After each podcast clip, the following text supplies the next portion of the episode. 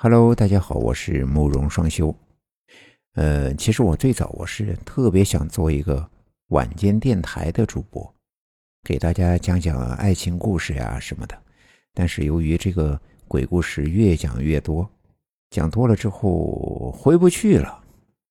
你看，像那些电台的小哥哥们，他们都是很动听的说祝你晚安，而我只能说祝你晚安。好了，我们开始今天的恐怖时间。今天要给大家讲的故事叫做《赶小鬼》。这件事儿就发生在我姐的家里。那时候我的外甥刚几个月大。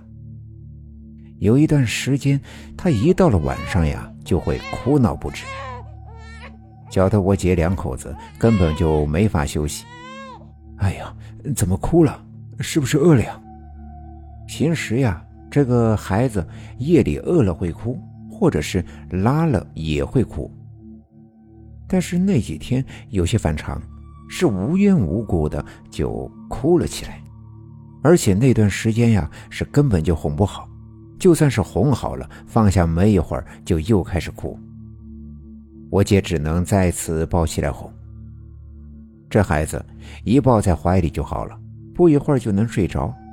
等睡着了，再放到床上，就会又哭起来。两口子就合计着，可能是吓着了，或者是有什么别的说法。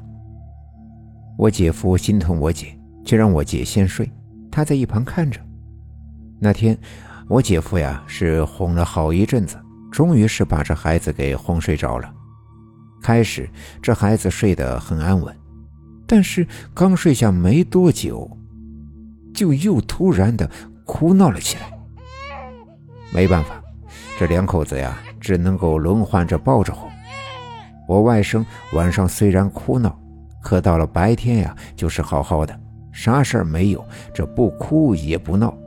小两口也确实没什么办法了，就给自己的妈妈打去了电话。你给咱妈打电话了吗？嗯，打了，等会儿就能过来。我姐夫给我妈打了电话。我妈接到电话的第一时间就赶了过去，没有谁比她更稀罕这个大外孙子。到家之后，我妈径直地走向了小外甥。小外甥的脸上有几个不是很明显的红印，我姐一直以为是湿疹一类的，在给抹药。啊，这是起了疹子吧？起什么疹子呀？那是小鬼咬的。而我妈却说那是被小鬼咬的。小鬼？我姐跟我姐夫一听就害怕了。我们家的人多少都相信鬼神。哎，这么大月份的孩子呀，最招小鬼了。为了证实他的说法，我妈还趴在地上的沙发下找着什么东西。妈，你这是干什么呢？我姐夫就问他在找什么，小鬼啊，不仅会祸害孩子，还会躲在角落里偷吃东西，你自己看看。我妈就让我姐夫自己下去看。姐夫趴在地上，看到沙发下面有很多像是被老鼠吃过的食物碎屑。妈，到底啥是小鬼啊？可我们的家里根本就不可能有老鼠。这回我姐夫和我姐就彻底的信了，问我妈：“小鬼到底是啥？”这小鬼啊，就是不足月就死掉的，或者是夭折的孩子变的。这一到了晚上呀，就会出来溜达，去找有新生儿的人家。他会爬到院子里或者是屋子里，等着小孩睡着，他就会爬过去。咬小孩的手脚吸血。小鬼的牙齿又尖又细，留下的伤口很像疹子。那些无故哭闹的小孩呀，都是被小鬼给咬的，而大人们却根本就看不见他。啊，那咋办呀？我姐吓得带着哭腔问我妈该怎么办。没事儿，小鬼啊最怕灯笼。赶紧去买两个红灯笼，晚上点着，点几天呀就没事了。没想到我妈还真的知道方法。我姐夫以最快的速度去买了两个灯笼回来，等到了晚上就早早的点着了。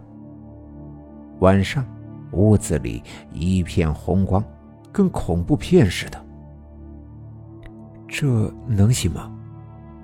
反正现在还没闹呢，试试吧。没想到这一招还真的挺管用，我外甥那一晚都没有闹，睡得特别的安稳。倒是我姐跟我姐夫瞅着哪儿都想藏着小鬼，一晚上是瞅这儿瞅那儿的，就怕小鬼会从哪儿钻出来。好在是除了害怕以外啊，啥事儿都没有，在一片红光笼罩下平安的度过了一夜。这红灯笼一连点了三天，我小外甥也没有再哭闹。从那天之后呀。我姐一听说谁家的孩子夜里闹，就教人家用这个办法。